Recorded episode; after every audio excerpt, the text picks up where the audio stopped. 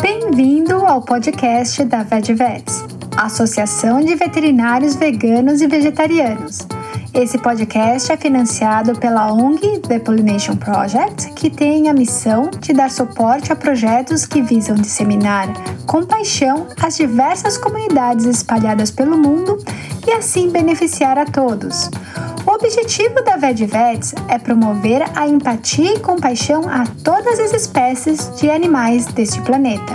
Abordamos os diversos dilemas éticos associados ao ensino e à prática da medicina veterinária. Estamos colocando esse debate na forma de podcast e você também encontra muitas informações na nossa página do Facebook, no nosso perfil do Instagram e também no nosso website www.vegevets.com.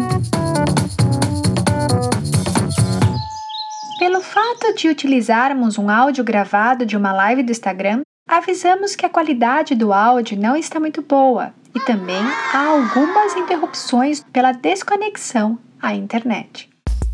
Nesse episódio, eu, Isabelle, conversei com o médico veterinário Renato Silvano Puz Renato é médico veterinário e é também advogado, com especializações em direito ambiental, em ciências criminais, em direito penal e processual penal.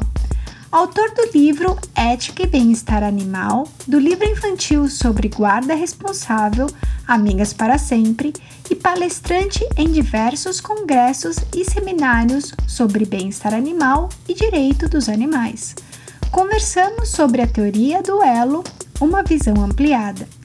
A teoria do elo relata a conexão entre os crimes de maus tratos aos animais não humanos e a violência contra as pessoas. Falamos de diversos estudos que mostram a relação de maus tratos a várias espécies de animais com a violência vivida entre indivíduos da nossa própria espécie. Confira esse episódio e deixe seu comentário. O áudio foi extraído de uma gravação da live do Instagram que ocorreu no dia 27 de agosto de 2020, às 19 horas. Eu queria agradecer também né, pelo convite para a gente conversar sobre esse assunto e dizer que foi uma. Na verdade, foi um privilégio, uma sorte, assim, encontrar o grupo, né? Quando eu andava pela internet procurando um grupo para para fazer debates e conversas, tive a sorte de encontrar o, o VEG Vets aí para poder participar e contribuir, né, de alguma forma aí nessa, nessa causa. Mas enfim, é, vou tentar falar rápido assim, né, da, da jornada, assim, para não ocupar tanto tempo. A gente tem bastante coisa para conversar, mas acho até eu sempre fiz questão de contar um pouco da minha história, porque é uma história de transformação, né, um processo, assim. Então eu acho importante para os alunos, pessoal mais jovem, assim, entender, né, que que na vida a gente muda, enfim, né, nossos pensamentos, nossas ideias, a gente passa por processos. E eu, na minha graduação, sempre trabalhei com, quis trabalhar com animais de, com equinos, né, com cavalos de esporte, fiz residência no Joga Clube em São Paulo, depois passei no concurso, fui trabalhar no exército com com cavalo também, e na pós-graduação fiz anestesia com cavalos, né, então, e depois fiz um projeto no doutorado com experimentação científica junto com médicos. Então, toda essa minha jornada no início, da minha, até os 15, 10, 15 anos atrás, não lembro agora a data, eu não, não tinha tido essa reflexão né, em relação ao uso dos animais da forma antropocêntrica, como a gente usa. Eu aprendi na faculdade, aprendi em casa, aprendi na, né, na toda a minha, minha história, o que a maioria das pessoas aprende. Né? Não fui privilegiado assim, de já ter tido uma luz. Muitos colegas têm, né? muitos colegas têm já desde cedo essa, essa luzinha que acende. Eu não, eu fui bem boca aberta, assim, fui seguindo a trajetória normal. Inclusive, é interessante, um dia a gente vai falar sobre isso, né? Como o curso de veterinário ele acaba né, te levando para isso de alguma forma, né? Tem todo um currículo ali tal que te direciona. E eu fui, né? Porque, enfim, né? Não, não fazia essa, essa assim. E depois de formado, eh, muitos anos depois, né? Já com mais de 40 anos, eu resolvi fazer direito e daí dentro do direito achei, acabei dando, eh, encontrando, né, uma área do direito que estudava direitos dos animais. Bem numa época que eu já estava dando aula e surgiu, era 2006, uh, começava uma disciplina de bem-estar animal na faculdade, onde eu trabalhei. E isso foi bem interessante, porque daí eu comecei a ter contato né, com a disciplina de bem-estar, comecei a dar aula sobre essa disciplina, porque gostava do assunto, né, tinha toda uma parte de filosofia, enfim. E dentro do direito, achei um núcleo, né, um grupo que estudava direitos animais. Então, uma coisa foi levando a outra, e quanto mais eu estudava, mais eu me apaixonava pelo assunto. E isso foi, foi desenvolvendo, foi acontecendo, e acabei uh, tendo. Uh, claro que sempre tinha um, tem, existe um debate entre bem-estarismo e direitos animais, enfim, mas eu, no, no mundo acadêmico, conseguia trabalhar os dois, né? E com o passar do tempo, fui vendo uma certa incoerência né, entre a gente ir para o hospital, eu trabalhava com anestesia prática, aulas práticas, enfim, de, de operar os pequenos animais, alguns cavalos, enfim, para salvar a vida e, e consumir os animais de fazenda, né? Isso começou, em algum momento, começou a me incomodar né? E foi inevitável a minha mudança né, de dieta, enfim, né, de filosofia em relação aos animais. Né? E comecei a trabalhar junto a, aos direitos dos animais, propriamente dito. Né? Então, depois de formado, me vinculei a grupos de advogados que trabalham com isso e fiz os pós-graduação voltado para esses assuntos, especialmente na área criminal, que eu gosto bastante, então por isso que trabalhei sempre a questão dos maus tratos, né? Então, assim, resumidamente, né, foi isso, assim, que, que aconteceu. Mas é importante, acho que é bom comentar sobre isso, porque a gente consegue mudar. A, a, nosso, a nossa forma de se relacionar com os animais foi uma construção sociocultural e a gente, e a gente consegue desconstruir isso. Né? É só a gente ter, ter informação e, e ser aberto a essa informação. Né? Claro que tem uma série de preconceitos, não é tão simples assim, né? mas enfim, né? vale a, a experiência. Para quem não sabe, o Renato ele fez um, um artigo bem interessante, foi publicado na Onde foi publicado inicialmente uh, o paradoxo da medicina veterinária, Renata? A revista Clínica, Clínica veterinária. veterinária. Também você pode ter eh, acesso desse artigo no, no nosso site, né, no vedvetes.com, www.vedvetes.com, e vocês vão ler ali o paradoxo da medicina veterinária, onde o Renato ele faz um histórico da medicina veterinária no Brasil e ele começa a destrinchar o porquê que a gente tem esse conflito né? Porque muitas pessoas não sabem do histórico, do por que, nasceu a medicina veterinária. É bem interessante, as pessoas acham que nasceu por causa dos animais de companhia, né? E não foi bem assim. Renato, agora vamos começar a entrar agora teoria do elo. Teoria do elo é. O, vamos começar pela. De, o que, que é definição? Como você define crueldade? É, até vamos fazer uma provocaçãozinha assim para a gente ter uma ideia. Uh, o pessoal nos comentários ali pode colocar se conheciam já, se já tinham ouvido falar né, sobre a teoria do elo, a teoria do link, né, como é chamado nos Estados Unidos, aqui no Brasil a gente uh, chama a teoria do elo. E, assim, rapidamente, né, essa teoria ela surgiu no, nos Estados Unidos e, e, vai defender que existe essa relação né, entre a violência uh, contra os animais, os maus tratos contra os animais e a violência humana. Né? Então, de forma bem resumida, ela, a teoria defende isso, essa relação.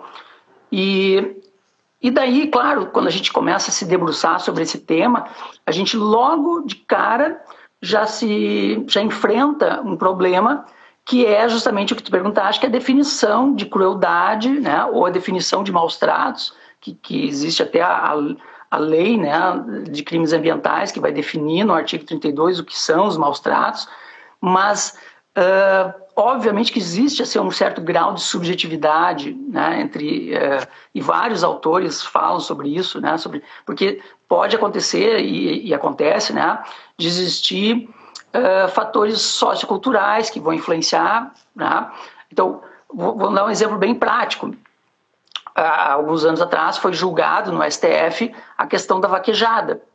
Para muita gente, a vaquejada tem práticas uh, cruéis inerente né, àquele, àquela, àquela modalidade de uso de animais. Para outras pessoas, aquilo ali não é cruel. Então, veja como né, Uh, outro exemplo, como o conceito, além de mudar, né, conforme a cultura muda no tempo. Há muito tempo atrás, quando a gente era pequeno, né, uh, não era um problema nenhum ter os cachorros presos numa corrente. A maioria das pessoas tinham os seus cães presos em correntes. Hoje em dia a gente acha cruel ter um cão preso numa corrente. Né? A gente já começa a questionar um animal preso na gaiola, um passarinho preso na gaiola. E durante muito tempo isso foi super comum. Então, esse conceito crueldade, ele realmente, né, e como a gente vai falar nisso mais para frente, muita gente que trabalha no frigorífico ou trabalha nessa área da pecuária não acha cruel aquelas práticas que acontecem ali. E para muita gente, para parte da sociedade, aquelas práticas são cruéis. Então, realmente é um tema. Claro que para nós que vamos trabalhar a questão do bem-estar, né, da questão dos animais, a gente vai trabalhar muito com a questão do sofrimento. Né? Se existir sofrimento, seja ele físico ou emocional, e a gente consegue, como veterinário, medir isso, né, avaliar isso, identificar isso, a gente consegue identificar que está havendo sofrimento. Se está havendo sofrimento, aquela prática né, passa, pode ser considerada cruel. Mas confesso que existe aí todo um debate em cima disso. Eu gosto de, comecei a usar durante muito tempo já, uma prática na aula com os alunos, é, para fazer né, um exercício assim, mental sobre como decidir se uma prática é cruel, porque claro tinham muitos alunos que são da área da que são criadores de animais enfim né então às vezes não achavam que uma determinada prática ou animais, alunos que, que montam a cavalo participam de rodeios não achavam que o rodeio era cruel enfim né existe sempre existiu essa discussão. Qual foi o exercício que eu comecei a fazer que eu acho bem interessante você colocaria o seu cão ou o seu gato na, para fazer naquela atividade ali né? Então, vamos usar o exemplo, né, que há pouco tempo atrás a gente estava debatendo, do transporte marítimo né, de gado por longas distâncias, né, lá para o Oriente Médio. Tu visualiza aquelas condições e diz assim, vem cá, tu, tu colocaria teu cachorro né, ali, ou teu gato, teu pet, naquela situação ali para viajar durante 15, 20 dias? A pessoa provavelmente vai ter uma opinião sobre isso, né? Se ela não colocar o pet dela naquela situação porque acha que ele vai sofrer, provavelmente aquela prática é cruel, né? Então, é, uma, é um exercício, assim, mas acho que é um bom, um bom parâmetro. Né? Mas, claro, a gente tem uh, hoje perícias né, veterinárias que conseguem avaliar a questão dos maus tratos, e isso né, já num nível técnico, assim, né, geralmente quando se tem um caso de, de maus tratos, que vai ter uma, uma queixa, uma denúncia, enfim, uh, os peritos vão, vão conseguir. Até queria fazer aqui uma ressalva, esse assunto, uh, teoria do elo, já ele vem sendo trabalhado aos poucos, mas tem colegas, né, advogados e veterinários que vêm já trabalhando esse assunto. Então, queria fazer uma referência aí à, à Ana Paula Vasconcelos, que eu já, esse dia assisti uma live dela falando sobre esse assunto, advogada. A Gisele Schaefer, né, que foi minha aluna veterinária, está se formando em direito, agora também vem trabalhando esse assunto, né, publicou já algum material sobre esse tema.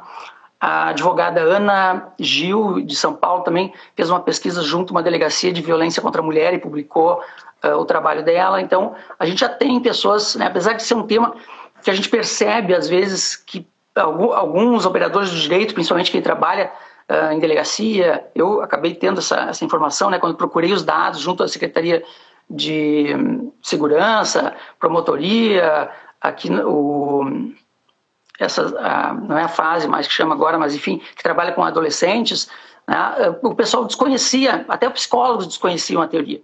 Então eu vi que faltava, ainda falta, né, a, a gente trabalhar esse assunto no meio. E fico muito feliz, tem a Associação Brasileira né, de, de Perícia, de Veterinários, que vem Uh, discutindo o tema e divulgando, eu acho isso muito, muito interessante.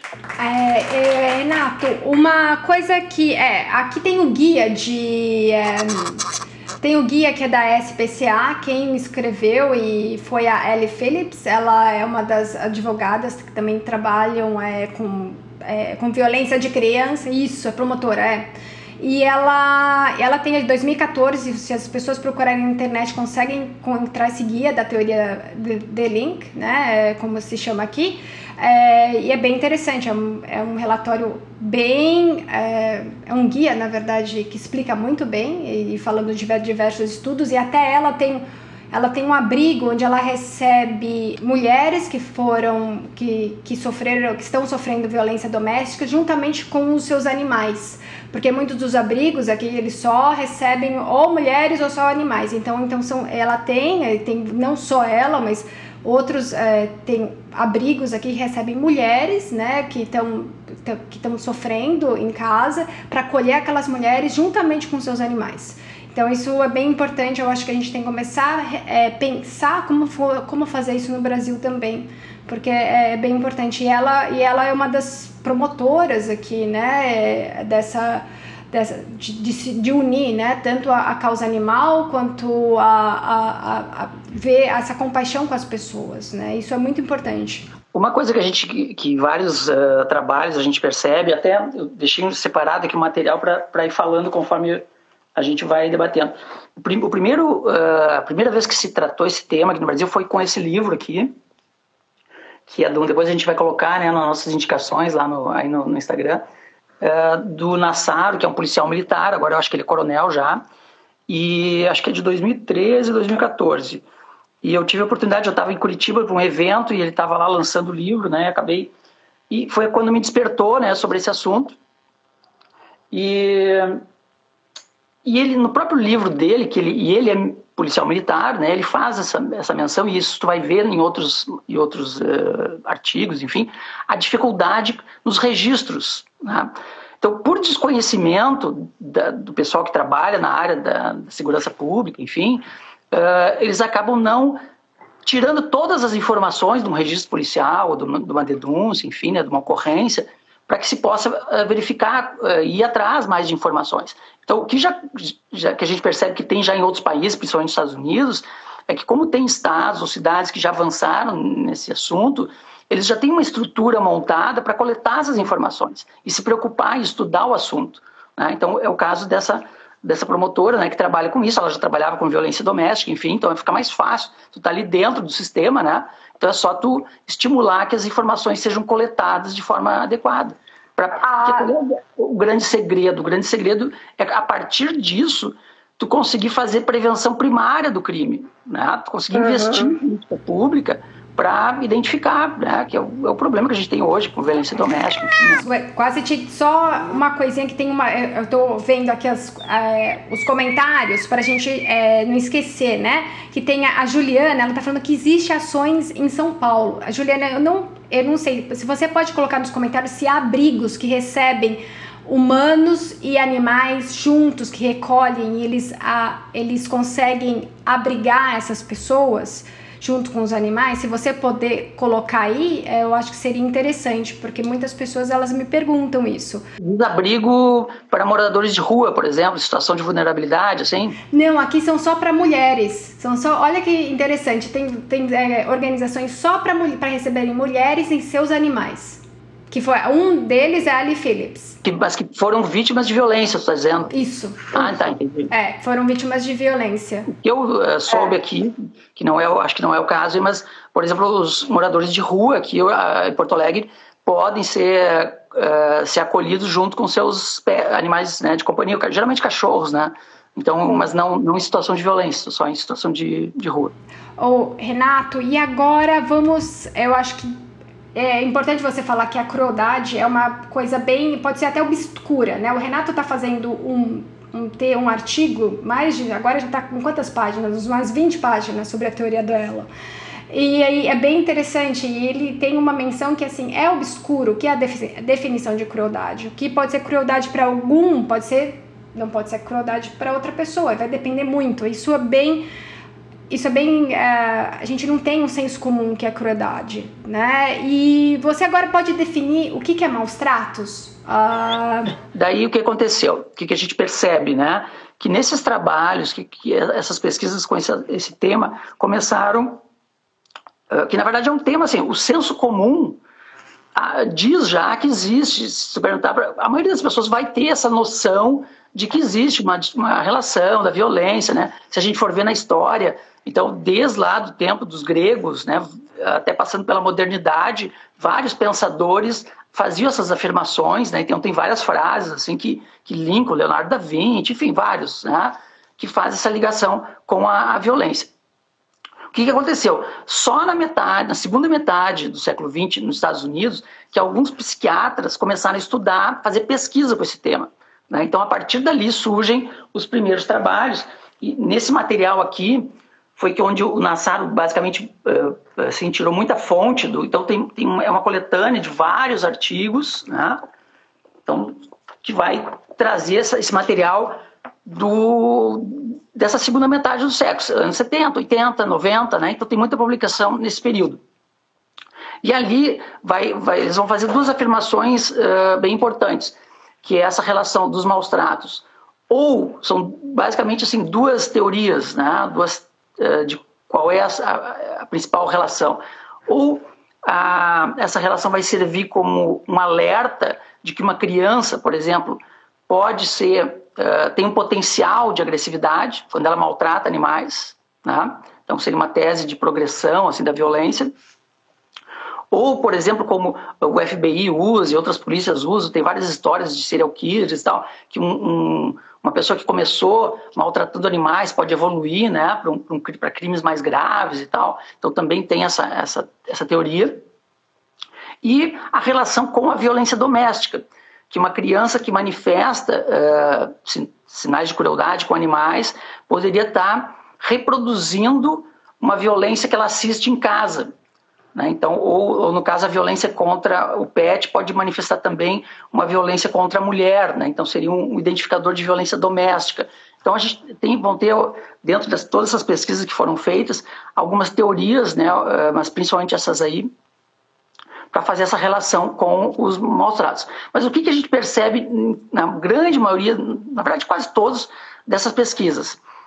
A, a definição de crueldade ou de maus tratos que a gente perguntou, ela é uh, principalmente relacionada àqueles maus tratos, como é o crime de maus tratos aqui no Brasil, relacionados a, a lesão, a ferir, a maltratar com intenção de causar o sofrimento, né? com o, o, crime doloso que a gente chama, né? com, com o dolo, com a intenção. Então, aquele machucado clássico, né? Então, quando eles fazem os questionários ali, eles perguntam Uh, o que, que, o agressor fez? Ele deu uma paulada, ele chutou, ele cortou, ele deu um tiro, ele deu uma facada. Né? Então, geralmente, são agressões que a pessoa fez, que o agressor fez, com a vontade, com a intenção de machucar o animal. O crime aqui no Brasil de maus tratos, ele é um crime doloso. Então, provavelmente, apesar de da gente não querer que isso aconteça, né, da gente escrever e tentar defender que o crime culposo também seja é, que o agente né, que pratica um crime culposo também seja responsabilizado. Por exemplo, é, viajar, esquecer o cachorro dentro de casa sem comida. Tá?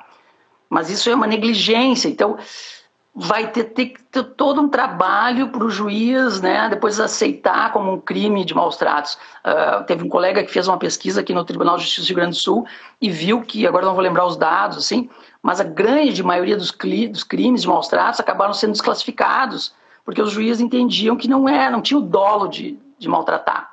Né? Se for, claro que o delegado lá vai tentar, né, o promotor, daqui a pouco tentar uh, usar ali um dolo eventual, enfim, caracterizar como maus tratos, mas muitas vezes vai ser compreendido como uma negligência e daí vai acabar não caracterizando o crime de maus tratos. Então, esse maus tratos que, o nosso, que a nossa lei de crime de maus tratos caracteriza, ele é um crime doloso, tem que ter intenção. Então, é aquele crime né? Como já, a gente já viu, a pessoa batendo com o pau no cachorro, amarrando o cachorro, arrastando com o carro na, na estrada, né? pendurando, enforcando o cachorro numa árvore. Né? Esses casos assim, bem clássicos né? de, de maus tratos. Por isso que tem toda a discussão de não ser considerado maus tratos algumas práticas que, que não caracterizam essa intenção realmente de fazer o animal sentir né, o sofrimento, enfim, né? Mas e é aí que a gente vai fazer essa discussão ampliada, né, de discutir o conceito de crueldade, né, e tentar fazer um, um ampliar esse link, né, da, da, da, teoria do elo, né. Mas a gente vai chegar lá em seguida. É uma coisa importante para falar e acho que muitas pessoas, eu não assisti esse documentário, eu não tive coragem de assistir. É, tá na Netflix, é de um canadense que ele, ele filmava maltratos com gatos então ele filmava esses maus tratos, ele, ele então ele matava na frente das câmeras, colocava no YouTube e tem um documentário, acho que são três episódios, das pessoas que viram esse vídeo e elas mesmas começaram a investigar. Então elas foram os detetives, então elas começaram a ver onde que tá, tá a tomada ali, então deve ser tomada dos Estados Unidos. Ah, eu acho que a gente está ouvindo uma pessoa falando russo, então será que é na Rússia? Então são, são a investigação desse, desse dessa pessoa, né? Que ele começou com, com gatos, aí depois ele faz um filme matando um ser humano, tá? Então, isso, eu não vou falar o nome dele, eu acho que documentários é, é, esses tipos de assassinos. A gente não deve falar o nome, eu acho que a gente tem que repensar, né? Porque é isso, na verdade, que eles, eles querem, ele, é, é uma das da atenção, né? Então, aí, for, aí depois foi histórico, né? Como que esse, essa pessoa viveu. Então, foi viveu vários... É, ele teve vários casos, assim, a, a, família dele é, tinha vários problemas, em, então o pai dele parecia ser nazista, né? Então tem muitas coisas, né? Então começou mesmo com gatos, então a, o nome do documentário não não faça nada mal com os gatos. Eu não sei qual que é, é que tem um Dom F with cats. vou falar aqui o palavrão, né? É, mas assim, não, não mexa com os gatos. Ah, porque foi a partir dos gatos e as pessoas que amam os gatos viram aquele, aquelas filmagens, começaram a investigar e depois elas se depararam que, com, com ele matando um, um garoto, né? Mais tarde a partir desses exemplos que vai surgir essa tese da, da progressão né, do, do criminoso, né? Ele começa ali com maltratando animais e tal. Tem, eu, tem uns dados aqui que eu separei, deixa eu só achar aqui. Que na verdade, como que você falou, né, Renato, começou ali em 1700, não? Quando eles começaram a falar das, das quatro formas de violência? Então, o que eu falei? É, na verdade, assim, ao longo da história, sempre teve gente que, que se ligava nessa relação, né? Então, tem uma, uma obra, né, de 1751, Sim. que é Os Quatro Estágios da Violência, uma pintura, né, que já fazia menção a isso. Mas, assim, isso só vai se tornar mesmo pesquisa sobre o assunto no século XX, né? em 1970, por aí. Então, deixa eu só achar aqui, quer ver? Ó? Uns dados interessantes sobre. Uh, outro, outra coisa interessante, além do, do, desses serial killers, são aqueles uh, atiradores de escola, né? Atiradores em massa. São os atiradores em massa, tem os assassinos em série. Uh, então, existe muitos estudos eh, mostrando uma correlação uma associação, o que, que essas pessoas faziam no passado, como elas começaram. E também tem vários, se vocês quiserem assistir, tem vários depoimentos de mães falando. É, é, é bem chocante ouvir a mãe falando o que a criança fazia. School shooters, isso aí, tinham metade do, tinha, tinha, ele fez uma pesquisa, né, e concluiu que metade deles tinha um histórico de violência contra os animais. Tá? Então, esses dados eles podem ser utilizados para justamente fazer políticas né, públicas né, de, de segurança, enfim. É importante também lembrar que a violência é multifatorial.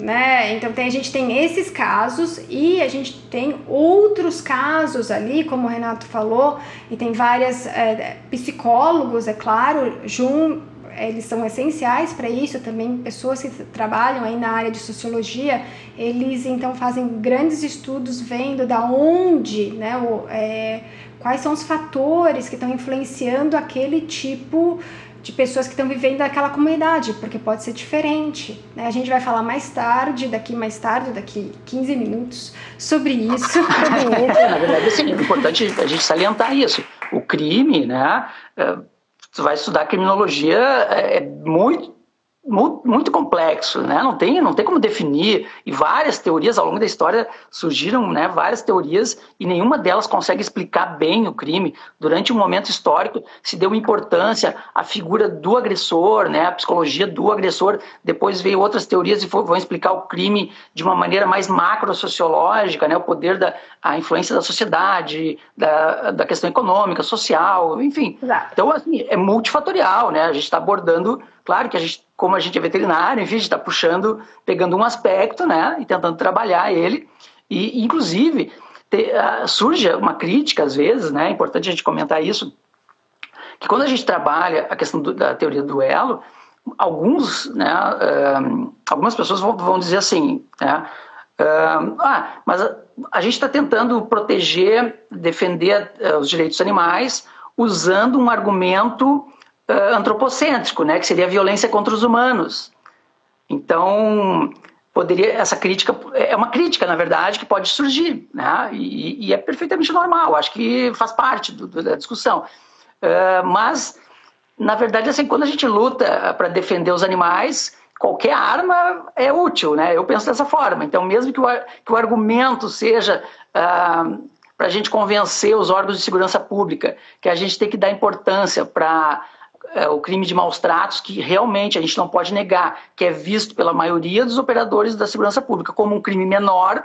Né? Então, se uhum. eu chegar numa delegacia para fazer uma, uma, uma registrar um boletim de ocorrência sobre um crime de maus tratos, o cara está com uma pilha de homicídio lá. Ele vai ter um olhar diferente para um crime de maus tratos. Né? Não, é inegável isso. Então, assim, a, gente usar esse argumento da violência humana por, por, por, mais que a gente às vezes é, desvalorize o direito, a questão dos direitos animais e o, o valor do, do, animal por si próprio, né?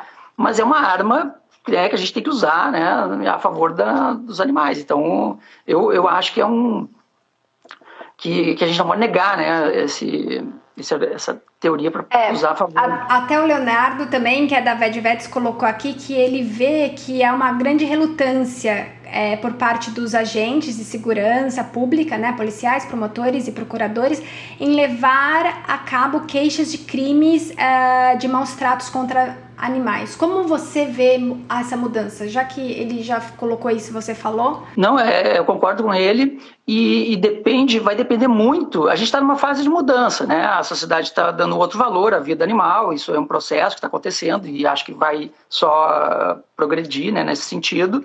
A gente está vivendo bem esse momento, então uh, muitas pessoas nem desconhecem o assunto, não valorizam realmente por questões culturais, enfim, vários, vários motivos. Então, o que, que depende hoje? Às vezes, quando um aluno vem me perguntar, ou alguém vem me perguntar, ah, eu registro a ocorrência, o que, que eu faço? Vai depender muito, ela vai ter que ter sorte de, na cidade dela, ter alguém engajado sensível ao problema. Então, às vezes, tu pega uma polícia militar, uma polícia ambiental, que é super engajada, as pessoas né, conhecem o assunto e vão lá. Em outras cidades não acontece nada a pessoa liga para a polícia militar e ninguém dá. Ou então vai numa delegacia, pode ser que a gente tem vários delegados hoje, ou agentes policiais da Polícia Civil, que são super engajados com o assunto. Né? E às vezes numa cidade lá pode ser que não. Né? Então, promotores, tem promotorias especializadas dentro de uma promotoria de meio ambiente, tem gente que gosta do assunto, mas pode ser que em outra cidade esse assunto ainda não sensibilizou. Né? Então, por enquanto, a gente está nessa fase de transição, né? infelizmente. A gente agora, é, o que se fala muito, né, o, e como começou também a, essa, a grande a proteção animal começou com cavalos, né, na Inglaterra, nos Estados Unidos, uh, e depois foi mudando para cães e gatos, e hoje a gente vê essa relação né, da violência doméstica, principalmente porque cães e gatos estão ali, são animais de companhia, e, e agora a gente tem várias espécies né? Será que isso não acontece em outras espécies, Renato? Como a gente vê isso? Ah, foi bom ter tocar nesse ponto, porque ah, eu sempre de, eu defendo aí que, que o assunto ele ganha uma relevância e é um ponto interessante que a gente pode levar para o pessoal né, da segurança pública. Por quê? Porque Primeiro, a violência é um assunto importante, ninguém vai negar. É só a gente ligar a televisão, né, que eh, todo momento né, a gente está sendo bombardeado com esse problema. Uh, e hoje em dia, todas as casas, praticamente todas as casas, tem um, um animal doméstico, né? Seja de, dos pets, assim, pode variar um pouco a espécie, mas a, a quantidade de animais domésticos nos lares hoje é muito grande.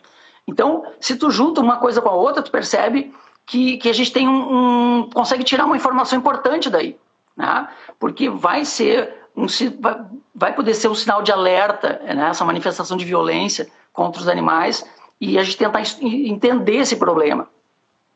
E daí, eh, eh, já eh, indo ao encontro da, tua pergunta, vão ter outras espécies, obviamente, que vão sofrer com isso, né? E aí que é o problema, assim, não é, não é um problema, mas enfim, a maioria desses trabalhos que foram feitos né, desde a década lá de 70 até agora, sempre focam nos maus tratos contra os pets, né, cão e gato. Mas a gente vai ter, por exemplo, a questão do tráfico de animais silvestres, que é uma coisa violenta, envolve né, uh, cadeias de tráfico que envolve droga, arma, né? então o pessoal já, eles já têm essa rota, então eles usam para traficar animais silvestres, que, que dá dinheiro e a pena é muito menor, então né, houve um, um, uma migração aí do pessoal para essa área, porque, né, então a gente, uh, e infelizmente a gente tem uma, uma estrutura sucateada né, para trabalhar esse, esse tema, mas é um tema extremamente importante, que tem toda uma violência uh, por trás desse sistema. A gente tem rinhas, rinhas de galo, rinhas de cães, né, que é um ambiente extremamente violento, não tem como negar isso, felizmente é crime, né? é, esse é um dos tipos que é, que é, criminalizado, mas segue acontecendo, a gente vê todo ano a polícia se esforçando para combater, eles saem de um lugar e vão para outro, enfim, né? Uh, nesses lugares sempre tem arma, tem droga, tem trabalho infantil, né? Tem uma série de, de, de violência junto. Então, assim, uh, a violência não vai se limitar só aos pets, né? Então a gente pode ampliar a área de pesquisa, né, de, de reflexão sobre o assunto. E é esse onde agora né, eu estou me dedicando e a gente vai expandir né, esse debate aí, né? Essa é a proposta, pelo menos, né? Porque daí o que aconteceu?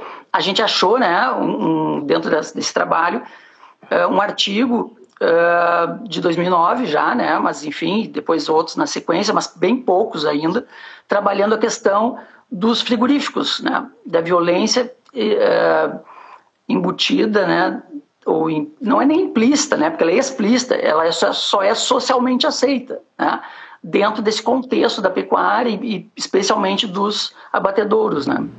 É bem importante falar sobre isso porque são pessoas invisíveis né? As pessoas que estão trabalhando no, frigoríficos, a gente calcula que 750 mil pessoas trabalham em frigoríficas no Brasil e 500 mil pessoas uh, nos, nos, Estados Unidos. E isso sem contar que nos Estados Unidos muitas delas são ilegais, então não está sendo contado nesses 500 mil pessoas, né? meio milhão de pessoas. E a gente sabe que muitos frigoríficos no Brasil são ilegais. Né? A gente sabe 750 mil. É, em janeiro, a BBC fez uma reportagem muito interessante. Eu demorei uma semana para ler, porque é bem pesada, sobre confissões de um, um ex-funcionário de abatedouro.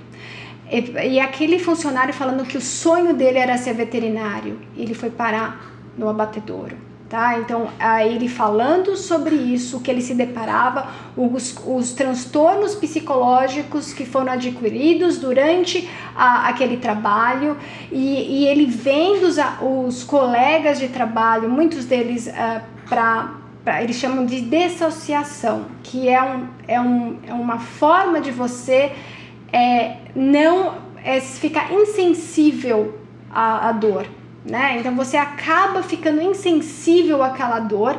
Então muitos deles eles, eles vão, eles, eles, eles tendem a, a partir para alcoolismo, alguma forma de você esquecer. E além disso, essas pessoas elas estão trabalhando num ritmo, matando aqueles animais com aquelas facas afiadas por horas e horas. Então eles têm movimentos repetitivos e quando eles estão cansados, muitos deles eles acabam se ferindo. Então você tem um grande número de mutilações de pessoas, tá?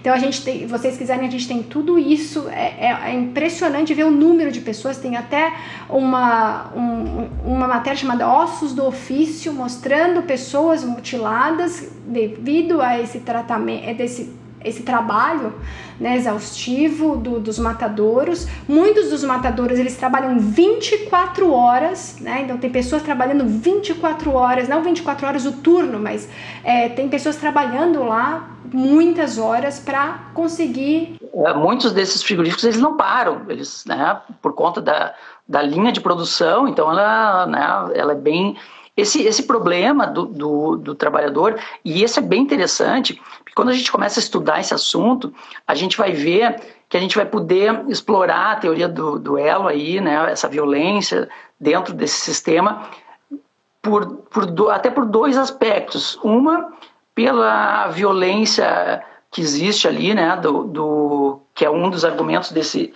desse artigo, depois a gente pode colocar ali né, nos, na, na bio, né, de, do Fitzgerald, M. Fitzgerald, né, de 2009, que pesquisou, né, então, a, a incidência de crimes em 500 e...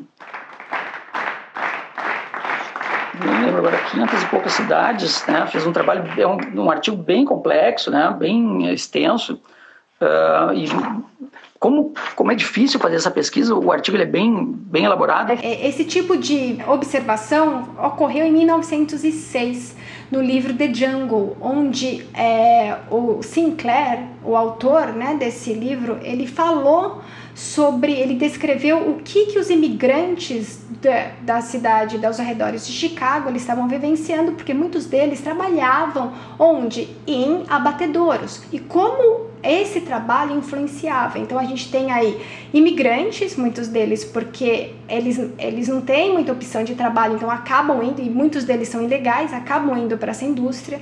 Muitos deles eles nem eles não têm direitos nenhum de trabalhos, então as pessoas é, tem, é, elas são extremamente uh, isso é um bullying tremendo pelos próprios coordenadores, para eles falar assim, ó, se você não trabalhar, eu vou te denunciar para a imigração. Então começou em 1906 essa observação das pessoas como como a o, esse trabalho influencia as pessoas e também influencia o que? No aumento da, das taxas uh, do, dos índices de crime né? Eles começaram a ver na cidade. Então começou em 1906, né? É, é... Esse que é o outro, os dois aspectos que eu ia te falar. Um é essa possível né, influência na taxa de crime da cidade onde tem o frigorífico. E a outra relação da violência, essa violência implícita que, que alguns autores falam da violência, porque ela é contra os animais, mas é contra as pessoas também. O, aquele sistema ali, ele é violento então, existe esse elo da violência contra o animal, mas contra o próprio empregado.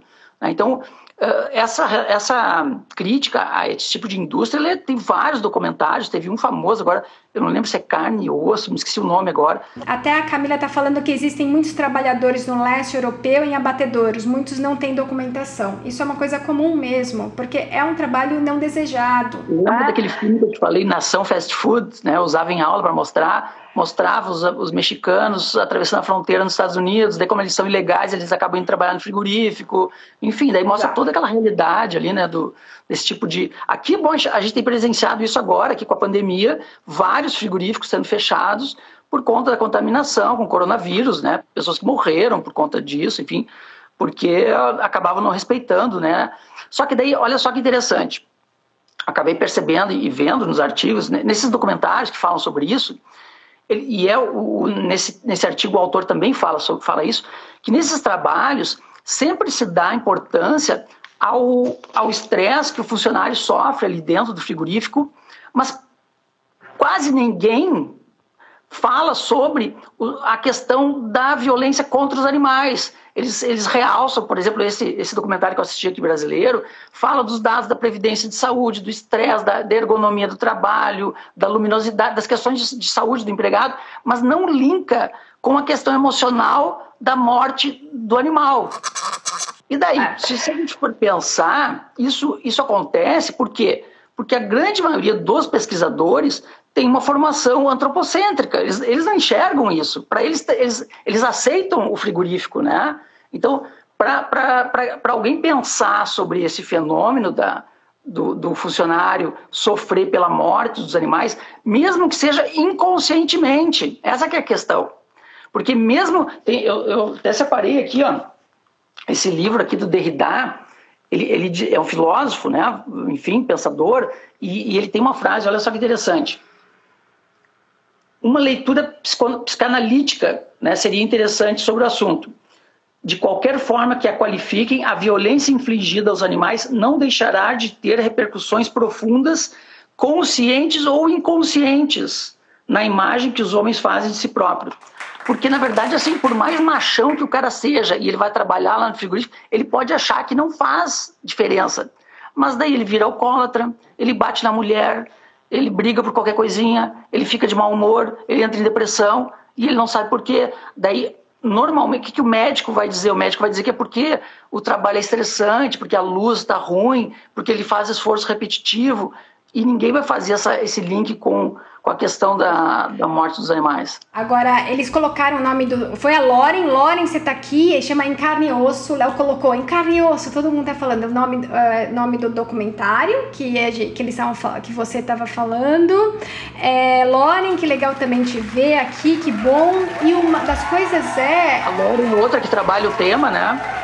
É, sim, sim. Em 2009, esse trabalho de 2009, for, eles pegaram várias comunidades dos Estados Unidos. Então, o que eles fizeram? Eles compararam o índice de criminalidade do relacionar associado com os trabalhadores de abatedouro e com os é, da, da mesma cidade com os empregados de outras indústrias, por exemplo, indústrias pesadas, indústrias pesadas, como assim, é, mexer com aço e outras indústrias que também têm uma carga horária pesada. Então, eles viram que a taxa de violência relacionada a, um aumento de taxa de violência associada.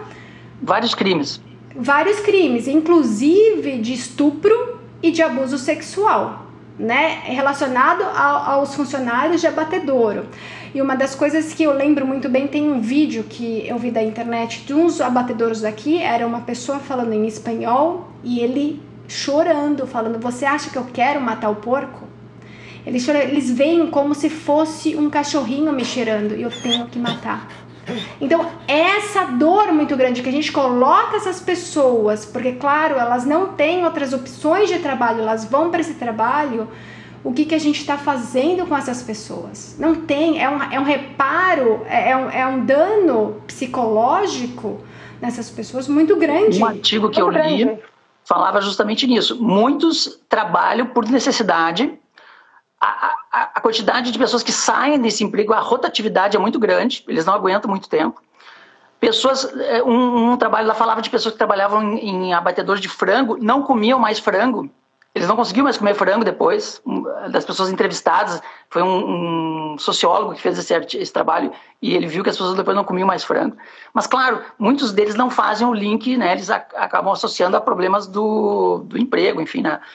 Mas acho que tem, assim, uh, dá para se fazer pesquisa sobre isso. Acho que é um campo, né, que a gente tem que explorar, né? Porque, como a gente falou antes, a violência ela é uma só, ela, uh, né? Tem, uh, tem várias formas de abordar a, a violência que, claro, a, a, boa parte da sociedade aceita algumas formas de violência, né? E dentro daquele, quando tu perguntou antes do conceito de crueldade, né? A gente vai ter essa influência do que, que é socialmente aceito, do que, que é um sofrimento necessário, né? Quando a gente trabalha bem-estar, aparecem essas ideias de sofrimento necessário, né? De, então, isso vai, vai acontecer na pesquisa, no uso de animais na pesquisa, no uso de animais em práticas, né? Culturais, enfim.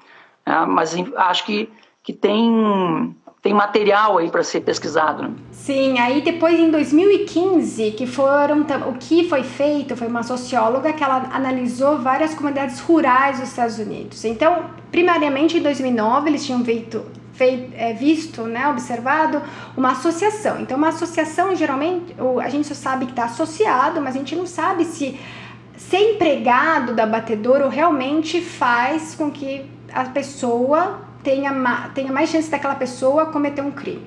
Né? Isso seria. seria... Da Flórida, esse artigo. Aí, isso, 2015, né? Então eles fizeram. O que, que eles fizeram? Olha que interessante. Elas pegaram e eles foram analisar a taxa de criminalidade das, das comunidades rurais antes e depois da instalação de abatedouro naquela comunidade. E foram aí ver, e também compararam com as, com as cidades perto que não tinham de, é, abatedouro naquele, naquele mesmo período. E eles viram que aumentaram. Então só o fato de você ter um abatedouro na comunidade você aumentou o, o né, de, de crimes, inclusive de violentos, também de é, abuso sexual, de estupro, né, aumentaram nas cidades com a instalação do, de abatedouro. Esse artigo é bem interessante porque uh, que foi o que esse, o autor, a Amy lá, Fitzgerald, tentou iso, uh, isolar nos, no, nos fatores né, que podem influenciar, porque a, a, os pesquisadores, vão, quando vão criticar esse tipo de trabalho, vão dizer que, que tem muitos fatores, né? questões demográficas, uh, desemprego, questões geográficas, né, que vão influenciar a questão da violência, a questão da imigração, se uma cidade é mais perto de um centro urbano ou não, enfim. Né? Então, nesse caso, esse artigo é muito interessante porque ela conseguiu dados de antes do frigorífico né, e dados depois. Então, assim, só o que variou foi o frigorífico, né? não teve outros fatores que, que variaram. Então, é bem, é um artigo bem interessante. Mas a gente percebe Uh, tem um outro de, da Austrália de 2017, se eu não me engano, um outro artigo que a gente achou, mas que realmente são poucos artigos com esse viés, né, com esse foco nessa, nessa relação aí com a, o, a estrutura do frigorífico uh, influenciando na criminalidade da, do entorno, né, daquela comunidade. Né. Mas acho que é uma área é, boa para se pesquisar. Né. Aqui no Brasil a gente tem uh, regiões bem Clássicas, assim, por exemplo, aqui, no, aqui perto de, de, Porto Alegre tem a região de Lajado, ali tem vários abatedouros de aves, né? Tem Santa Catarina também, então a gente tem pontos assim que são propícios para pesquisa desse tipo, né? Então, e é importante salientar que e, os abatedores eles estão longe da cidade. É claro, por, por uma questão de logística, onde os animais anteriormente, antigamente, é, a gente tinha os abatedouros dentro da cidade. Agora, por receber os animais, ter excremento e ter o cheiro, então eles colocaram, começaram a colocar em locais afastados. Né? Então, o que acontece onde, onde são os abatedouros? Geralmente são comunidades pequenas ou ou até um pouco me, uma, algumas cidades de médio porte, e eles recebem né, aquele abatedouro, e além disso, às vezes uh, o que acontece é ter a, tem a promessa de emprego. Então, muitas pessoas, elas, sabe, filhos estão no abatedouro, aí a família inteira, né? E também o que acontece também as granjas. As granjas também elas são estão concentradas em, em, diversas cidades. Aqui, pelo menos nos Estados Unidos, tem uma concentração grande, então a maior parte das pessoas da cidade trabalham nas granjas. E é, e é bem, uh, eu acho bem, uh, eu acho, eu nem sei nem ter a palavra de falar que quando a gente ouve pessoas que vão trabalhar nessas granjas, elas se deparam a, em fazer certas coisas que elas nunca fariam. Então eu ouvi é, de um. A gente tem até no, na VEDVETS, eu coloquei, uh, faz muito tempo que assisti uma palestra de uma das pessoas que trabalhavam na granja e ele queria. Uh, ele tinha que matar porquinhos que eram. estavam desnutridos, que não iam conseguir. É, conseguir o peso, então ele, ele tinha que matar aqueles porquinhos, era só jogar fora. Na verdade, o que que era? Jogar fora aqueles porquinhos. Então, os porquinhos, eles... De descartável. Né? Exato. Que é banalizado, é normal. E, e, ele ficou com dó, ele resgatou os porquinhos e pôs na internet que ele queria é, doar os porquinhos. No caso, ele está sendo processado porque ele não deveria ter doado o porquinho, mesmo que ele, ele deveria ter matado, porque é uma propriedade daquela fazenda. E, e é isso, é, é, bem complicado o que a gente passa, porque aquelas pessoas ali, elas estão vivendo é, um estado, né? Estão vivenciando a violência todos os dias, de todas as formas. Né? Eu anotei aqui algumas coisas que, que, que aparecem nesses textos, nessas pesquisas, né? Nesse contexto ali, a ideia de, de masculinidade, né? então as mulheres sofrem muito nesse ambiente, são as que mais se demitem nesses, né? uh, e daí nessa relação, tanto de empregado quanto de um, patrão empregado, empregado empregado, né? a questão de demonstração de poder, de, de força física, né? relação de dominância, né? então essa relação que a gente vê do ser humano com os animais, né? É muito forte isso, a gente consegue perceber muito bem quando a gente consegue começa a prestar atenção nisso, né? A questão de, de dominância em relação ao outro, né? E ali dentro, na verdade, assim, o frigorífico, como qualquer outra ambiente institucionalizado, ele é uma manifestação da sociedade, né? Claro que ali é um ambiente mais né, agudizado ainda, né? Mas ele só manifesta uh, questão de individualismo, agressividade, força, competição, então, isso tudo é um, se traduz num ambiente violento, né? E daí regado a muito sangue, né? Cheiro de morte, gritos, né? Animais eh, manifestando a sua relutância em morrer, né? Faca,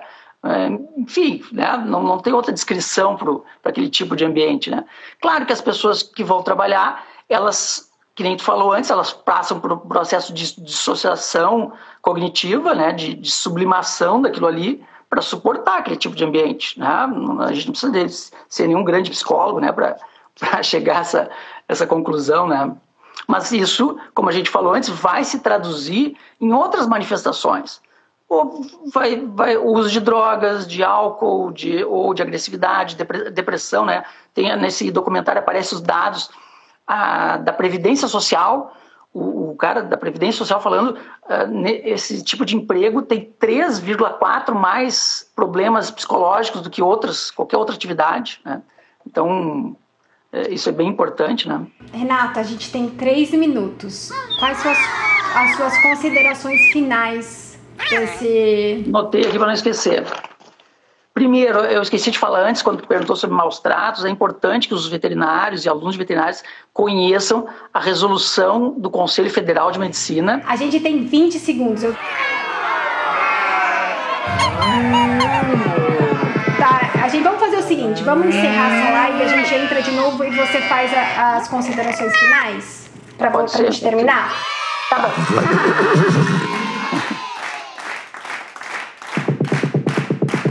Oi, Renato. É importante, porque as considerações finais, eu acho que a gente faz uma conclusão da. É importante. Eu acho que não daria para cortar nos 30 segundos. Se alguém tiver alguma pergunta, eu acho que dá para responder também, né? Sim, sim. Se vocês tiverem alguns comentários, se eu esqueci de alguma, alguma referência, coloquem aí nos comentários e a gente já responde. Renato, vamos então recapitulando é, suas palavras finais ou o que você gostaria de falar sobre, sobre esse tema? É importante a gente salientar, e assim como o próprio, um dos autores, ali no, num dos artigos, ele faz essa, essa menção, que isso, esses, essas pesquisas são uma proposta né, de reflexão, nenhum artigo é uma conclusão, é uma afirmação categórica sobre isso, né, uma conclusão final sobre o assunto, de forma alguma.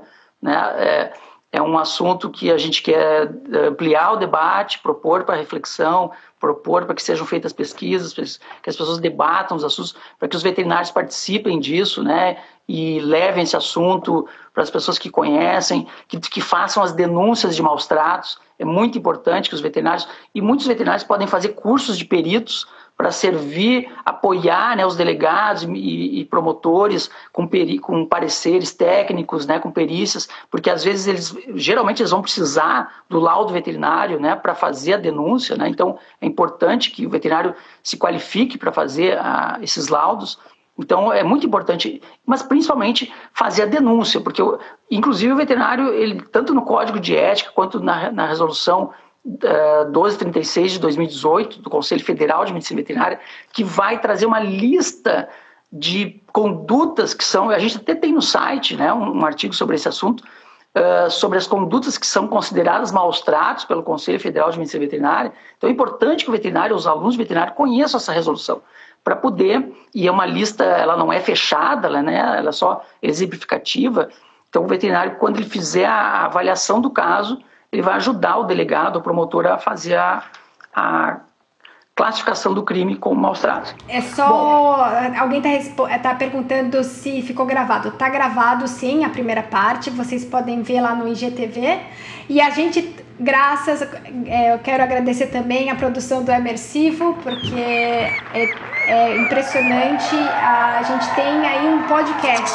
Então todas as nossas lives estão, estão saindo também em formato de podcast para quem quer ouvir. é, dirigindo, fazendo exercício, o que vocês quiserem. Eu acho que é um formato bem interessante. A gente tem um podcast. Ah, Renato, com você. Concluindo, né? Uh, a gente quis ampliar a, a, teoria do elo, que vai fazer essa relação da violência contra os animais e, e, e, humanos, porque a grande maioria dos artigos e pesquisas feitas até hoje trabalha com a questão basicamente dos maus tratos contra os pets, e existe toda uma outras, outras formas de violência, né, e, e em particular, né, como por conta do site, né, que é VegVets, a gente tem que puxar, né, para o nosso lado, né, e trabalhar essa questão, né, do, da violência institucionalizada nos abatedores, no frigorífico, enfim. E como a gente percebeu que já tinham alguns artigos, né, inclusive o livro lá do início do século passado, que já tinha alertado né, a síndrome de Sinclair né, sobre esse assunto. Então a gente percebe que existe dois, eh, dois enfoques que pode ser dado. Tanto a violência a, predisposição ao aumento de crimes nas cidades, onde tem o frigorífico, por fatores ali, né, que a gente pode pesquisar, e a, a própria, própria violência relacionada a violência que sofre dos animais e a, e a, violência que sofre o empregado, né? O link dessa violência, né? daquele ambiente violento, enfim, né? Então acho que tem material aí para ser explorado uh, sobre esse assunto. Enfim, uh, de resto, uh, gostaria de agradecer muito, né? A oportunidade e, estimular que as pessoas debatam e, pesquisem sobre o assunto. já falei, né? Dos veterinários fazerem as denúncias. E, de novo, vou ressaltar que, de forma alguma, a gente está querendo né, esgotar o assunto e dizer que afirmar, fazer afirmações categóricas, enfim, sobre o tema, é muito mais uma proposta né, de debate, discussão, para que a gente eh, conheça mais o assunto e se aprofunde.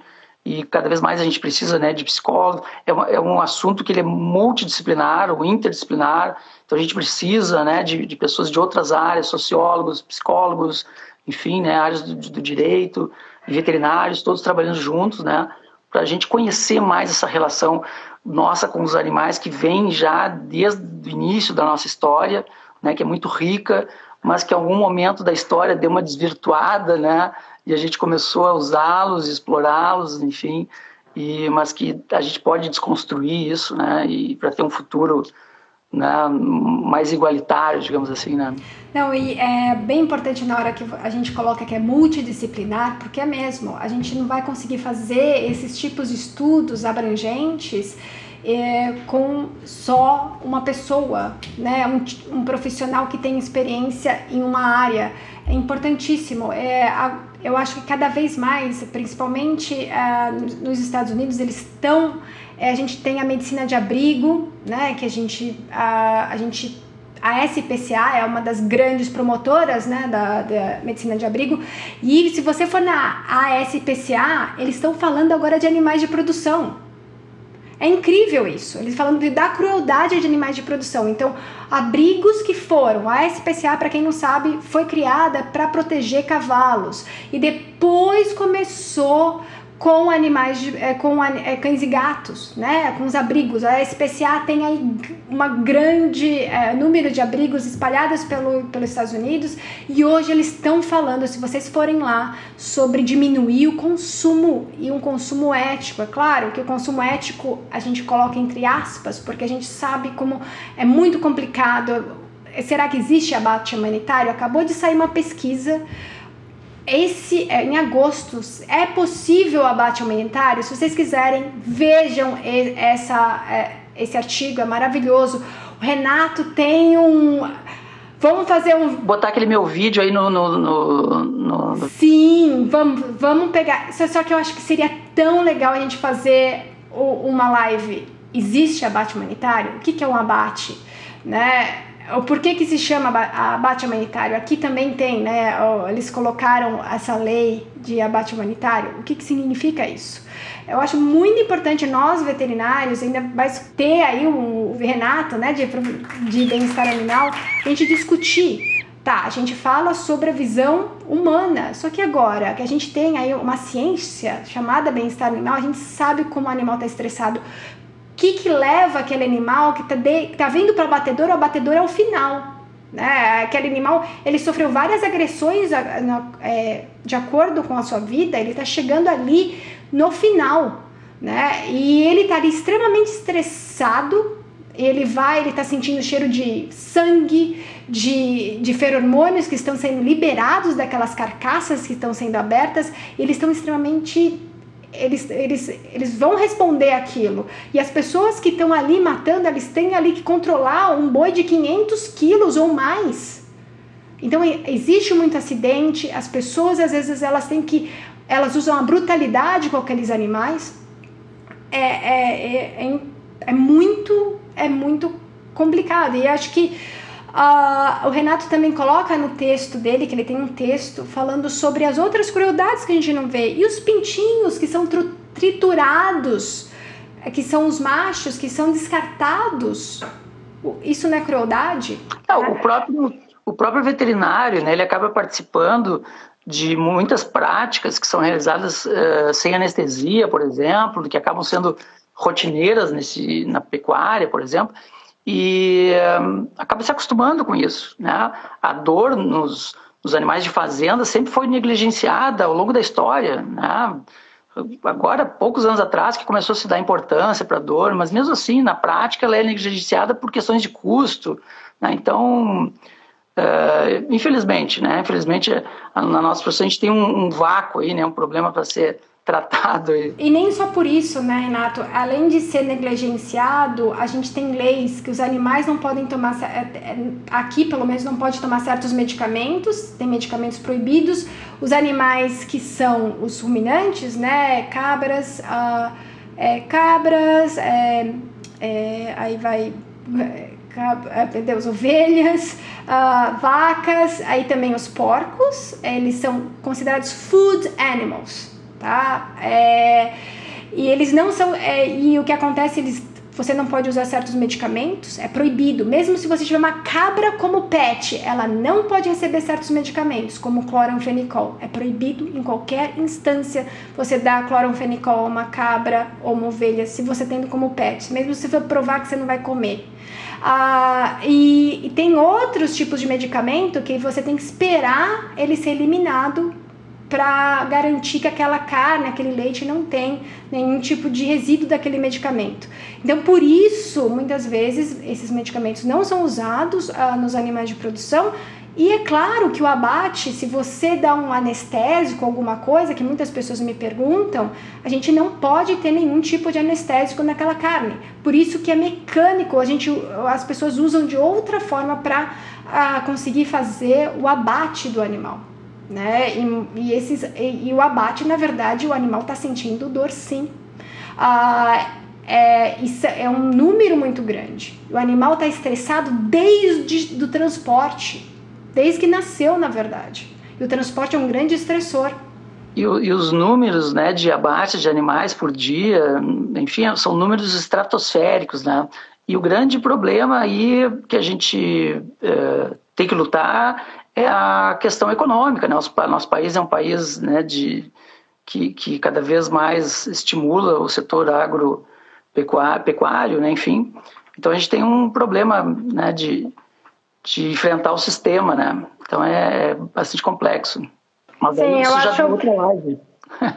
da outra live, sim. É, Renato, muito obrigada. Muito obrigada por todo mundo é, que compareceu. Muito obrigada por todos os comentários. Tanta gente querida aqui. Aí tá falando sobre é, peixes, né? Peixes, na verdade, eles têm que ter dessensibilizados, só que isso não ocorre. Na verdade, assim, peixe é um grande problema, né? Porque uh, pouca atenção se deu aos peixes ao longo dos últimos toda a história, né? E, na verdade, uh, eles sofrem, né, têm a, a, mesma estrutura neurofisiológica, então acabam morrendo asfixiados. Geralmente, o método indicado é a refrigeração, né, eles morrerem com frio, né. Então, é isso que se preconiza, assim, por, por conta de diminuir o sofrimento, teoricamente, mas a gente sabe que na prática, né, não acontece isso, né, eles são retirados e acabam morrendo asfixiados ali até o momento de ir para a refrigeração, enfim. Né? É. É, só um dado sobre frangos que eu achei bem interessante. Eu estava num congresso e estava a é, Vicky Bound. Vicky Bound ela trabalha na Human League e ela vai para os abatedores dos Estados Unidos para avaliar se aqueles animais elas, eles estão sendo dessensibilizados de forma correta. Ela falou: olha, eu tenho muitos amigos meus que não conseguem ter esse tipo de trabalho. É, é, duro, só que é necessário. E ela viu, eles têm dados que a maioria dos frangos, eles são, então, é, degolados. Do frango e do suíno ainda pior, porque a, a linha de produção é muito rápida.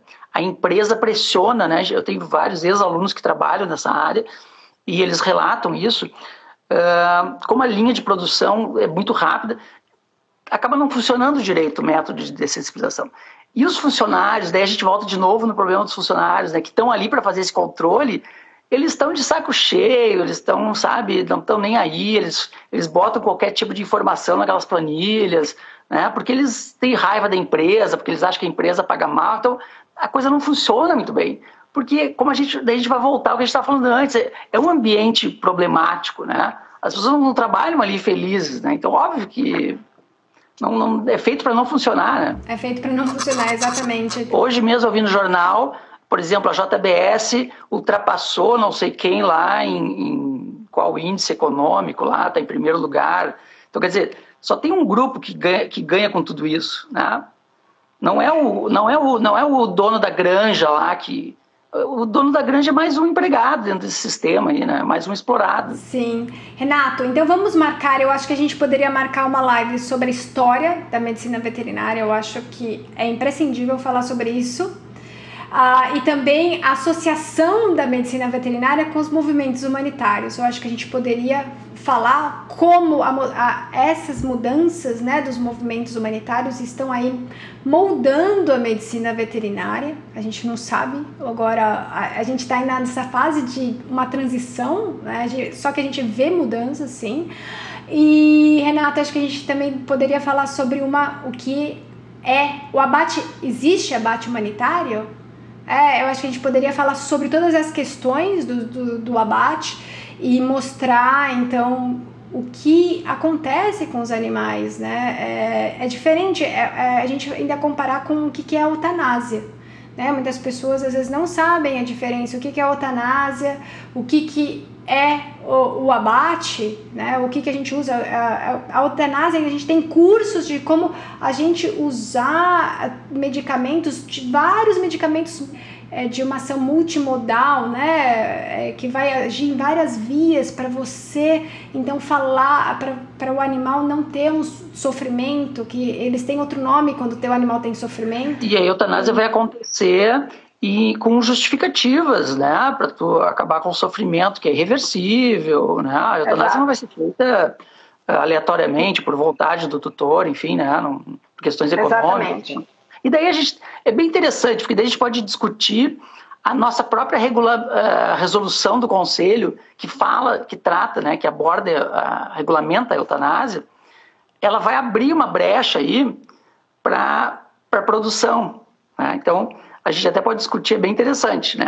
Eu quando escrevi fiz uma crítica e essa uh, e, e tem explicação, né? Tem explicação para essa exceção, assim como a instrução normativa que regulamenta o abate humanitário abre uma exceção também para o abate religioso, né?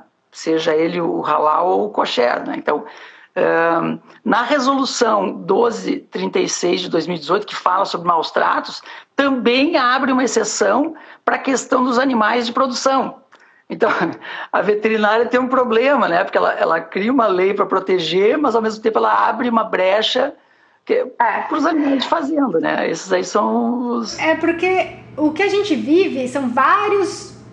É, é, a cultura, é claro que tem várias influências, né? E, e a questão. O que, que é crueldade para um animal não vai ser crueldade para aquela outra espécie. É uma questão é, cultural e econômica. É cultural e econômica. É uma questão é, dia, dia sábado agora é o dia mundial pelo fim do especicismo. Para quem não sabe, o especicismo é quando você age de uma maneira é, desfavorável a uma espécie, é discriminatória e que você acha aquela, aquela espécie desprezível e você faz alguma coisa para prejudicar o indivíduo daquela espécie. Isso chama especicismo.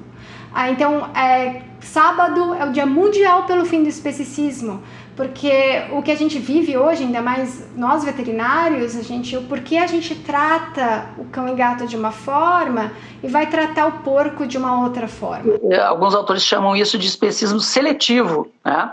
A gente discrimina algumas espécies e outras a gente já protege, né? Então é bem interessante. Quem está começando e entrando agora nesse universo, né? Na, em estudar esse assunto, uh, já, se, já se prepare, porque só vai se apaixonar. Cada vez vai querer ler mais, estudar mais do assunto, porque realmente ele é apaixonante. E tem explicação, né? A nossa vida, a gente interage com os animais o tempo todo, né? Não tem. E acho que, Renato, uma coisa que é importante a gente também dizer é que nenhuma das. A gente não está aqui com um caráter punitivo de falar. É uma questão de as pessoas se pensarem, porque só vocês que estão nas comunidades que vão repensar o modo como vocês lidam com os animais, o seu contato com aquele animal, porque você pensa assim daquele, daquela espécie. É importante vocês se perguntarem como vocês lidam com isso. É, é isso a gente está abrindo a discussão porque a gente come a vaca e não cão e gato no Ocidente. Ah, inclusive vou fazer uh, divulgar também a, a, Melanie Joy, ela também toca nesse assunto da violência institucionalizada e da questão dos frigoríficos, né? Então até tinha marcado que esqueci de falar. Depois a gente também bota lá para quem não conhece, né? Então é um livro que vale a pena ser, ser lido. E Renato, uma das coisas também que a gente está vivenciando agora, a, a, esse paradoxo em relação aos galgos. Os galgos eles são ali ainda que estão sofrendo, é uma das raças que estão sofrendo com a função, né, a função de corrida e de caça, e com a função de companhia. Então eles têm essa dualidade muito grande. Hoje a gente está vendo no sul do país onde o, a, as pessoas querem normalizar a corrida de galgos, que é um, é um animal, mas é uma espécie que a gente quer proteger, só que a gente tem essa raça que tem uma, uma diferença né, nessa raça. E é, e é isso. Ele debate de um grupo de pessoas que acha aquilo normal, né, normaliza, e outro que não concorda. Então, a sociedade ela funciona assim, né? Vai existir essa tensão entre esses grupos e por daí geralmente acaba tendo uma lei que vai regulamentar, vai depender do embate de forças, né, eh, entre esses grupos e, e a, a, sociedade acaba decidindo, né. Então é a sociedade ela é dinâmica. Em algum momento aquela alguma prática ela vai deixar de ser aceita ou vai ser aceita de novo, enfim, né. Uh, a tendência é que né, a gente vá numa progressão né, de, de, de civilização e tentando deixar de ter práticas que explorem, que violentem, né? Mas isso não é uma linha linear, né? Às vezes a gente volta um pouco para trás, depois avança, né? É bem, bem complexo. Não, né? é ótimo. Às vezes a gente anda para trás. Sim, eu acho que primeira coisa as pessoas questionarem. Eu acho questionar o que vocês estão fazendo hoje, como vocês poderiam melhorar e, e, e assim, você, você questionando, você vai conseguir mudar. E tem muitos trabalhos por aí, eu, a gente colocou alguns. E o Renato tem esse artigo, espero que ele faça um e-book uh, sobre esse artigo. A gente coloca a questão dos abate abatedores, porque é pouco falado, eu acho que cão e gato está no, no topo aí do iceberg. A gente tem outros tipos de violência que são poucos comentar, que são pouco comentados, porque é, como a gente fala, é, é ok para a sociedade, né? A gente de alguma forma aceita isso. E eu acho que a gente tem que falar, porque nós, os médicos veterinários, a gente chama advocate, que é, são advogados de defesa dos animais. A gente, será que você é advogado de defesa do seu paciente ou dos animais? Então, é uma das coisas que a gente tem que se perguntar também. Seu cliente, seu cliente. Ou do seu cliente. Então, ah, é muito difícil, porque o, o seu cliente é que está te pagando. Né? Se você trabalha numa clínica, você tem alguém que está te pagando. É um humano, não é um animal. Né? A, né? Trabalho alguém está te pagando. Exato, exato. Renato, muito obrigada. Muito obrigada por todos que estão aqui. Gente, eu acho que a gente é só o início de uma discussão. Eu quero muito que vocês comecem a discutir entre vocês. Eu acho que essa, essa, essa é a intenção. Obrigada, Renato. Vamos combinar mais. Beijo a todos. Beijo. Tchau. Tchau, tchau. Obrigada por escutar o episódio do nosso podcast. Espero que você tenha gostado.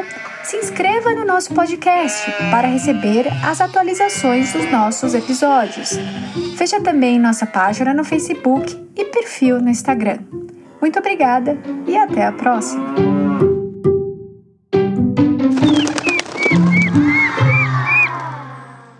This is an Emma Savo production.